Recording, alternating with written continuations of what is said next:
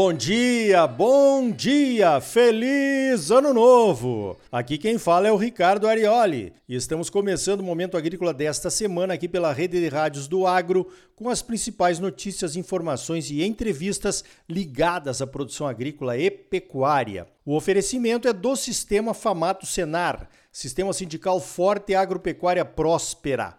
Vamos às principais notícias da semana? Então veja esta. O BNDES, o nosso Banco de Desenvolvimento Econômico e Social, aprovou no último dia 4 de janeiro um empréstimo de 80 milhões de reais via Fundo Clima para a construção de uma unidade produtora de biogás e energia elétrica em Mato Grosso. O valor total do projeto é de 243 milhões e meio de reais. O financiamento via BNDES vai aportar um terço desse valor. A empresa beneficiada é a Usinas Itamaraty, com sede aqui em Nova Olímpia. A nova planta vai produzir biometano, energia elétrica e biofertilizantes a partir da vinhaça e da torta de filtro, que são resíduos industriais da produção de álcool e de açúcar de cana. A vinhaça e a torta de filtro já são usadas pelas usinas Itamaraty para fertirrigação e fertilização dos canaviais. Antes disso, agora passarão por uma nova fermentação que vai produzir o biometano. O biometano poderá ser usado na produção direta de energia elétrica através da queima em um motor estacionário acoplado a um gerador ou poderá ser comprimido e usado na frota de caminhões e tratores da própria usina como biocombustível gasoso. A queima do biometano transforma o metano em CO2, que é 20 vezes menos impactante ao meio ambiente do que o metano como gás de efeito estufa. Segundo a notícia, a nova planta vai produzir na primeira fase 11,4 milhões de metros cúbicos por ano de biogás e 32 mil megawatts por ano de energia elétrica e vai capturar 9,1 milhões de toneladas de CO2, o que equivale ao plantio de 63 milhões de árvores. A energia elétrica poderá ser usada na própria indústria ou vendida no mercado. O biometano também poderá ser fornecido como biocombustível na rede de postos da região. Essa possibilidade de fermentação da vinhaça para produzir biogás, antes de ser usada na fertirrigação das lavouras, é uma nova oportunidade para todas as usinas de cana do Brasil. Certamente vamos ver novos empreendimentos como esse no futuro próximo. A redução de emissões de gases de efeito estufa também vai gerar créditos de carbono, fortalecendo ainda mais o mercado brasileiro do carbono do Renovabil. O Fundo Clima foi criado em 2009 para ser um dos instrumentos da política nacional sobre mudanças climáticas. O Fundo Clima garante recursos para apoio a projetos ou estudos e financiamento de empreendimentos que tenham como objetivo a mitigação das mudanças climáticas. Falando em clima e instrumentos de políticas climáticas no Brasil, o Cadastro Ambiental Rural, o nosso famoso CAR, que é de responsabilidade do Serviço Florestal Brasileiro, vai sair do Ministério da Agricultura e voltar ao Ministério do Meio Ambiente. Mais comando e controle à vista? Com certeza. O Ministério da Agricultura também perdeu a parte do abastecimento, já que a Conab, a Companhia Nacional de Abastecimento, foi para o recém-criado Ministério do Desenvolvimento Agrário e Agricultura Familiar.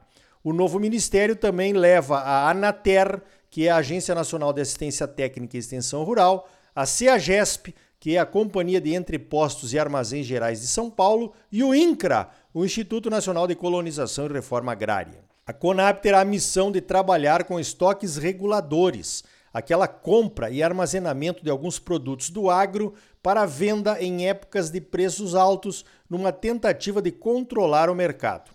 Olha só, isso nunca deu muito certo aqui no Brasil. E pior, foi fonte de corrupção e de desvios históricos em tempos passados. O governo normalmente não tem agilidade nem estrutura para armazenar produtos, e a burocracia do serviço público geralmente impede a venda dos estoques reguladores na hora certa. O desperdício e a perda de qualidade dos produtos armazenados também são históricos, além de ser difícil prever em qual estado se dará o desabastecimento, que geralmente acontece longe do local de armazenamento, exigindo logística de transporte de alto custo, encarecendo ainda mais o valor dos estoques oficiais. Mas novos governos, velhas soluções, ainda mais com uma pitada de possibilidades de dinheiro do contribuinte escapando pelo ralo, é tudo que se quer, né? Pelo menos parece. Que lástima! A Conab estava indo tão bem, hein? Técnicos de alto gabarito na administração, como Sérgio Desen, por exemplo, a quem eu expresso minha admiração e parabenizo pelo excelente trabalho que estava fazendo com sua equipe nos relatórios de safras e em outros relatórios da Conab. Tomara que o novo governo consiga pelo menos manter essa parte, né? Refletindo o desmonte, o ministério vai encolher até no nome.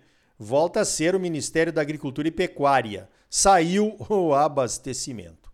Veja esta. Para quem está na região de Canarana, no leste de Mato Grosso, imperdível o Dinetec 2023, que vai acontecer entre os dias 11 e 13 de janeiro, quarta, quinta e sexta-feiras da semana que vem. A Meta Consultoria Agrícola é a organizadora, com o apoio do Sindicato Rural de Canarana e da Prefeitura Municipal, como de praxe. Além da exposição de tecnologias e alternativas para a segunda safra, sempre é possível a realização de bons negócios de compra e venda de safras, insumos, máquinas e equipamentos agrícolas. A entrada é gratuita. Outro evento imperdível é o Fundação MT em Campo. Vai acontecer no CAD de Sorriso no dia 10 de janeiro, a próxima terça-feira.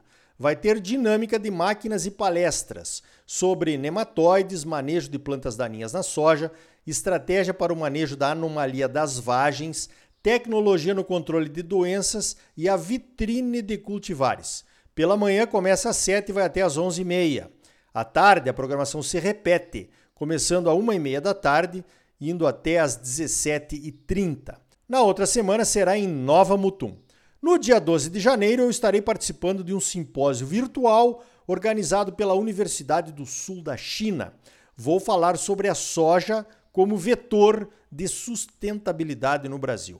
A participação se deve aos esforços da Ariana Guedes, a funcionária do governo de Mato Grosso, que mora lá na China e fica prospectando oportunidades.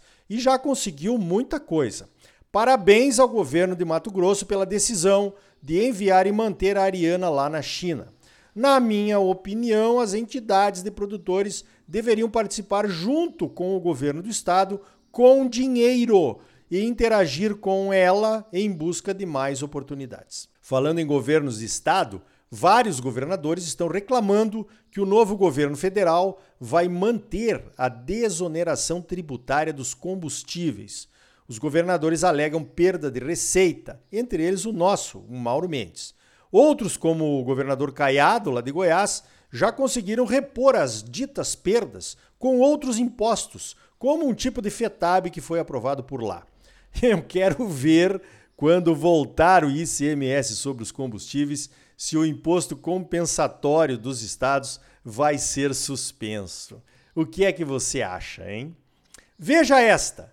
Está acontecendo em Las Vegas, nos Estados Unidos, a tradicional feira Consumers Electronics Show. É a CES 2023, que é considerada a feira de tecnologia mais influente do mundo.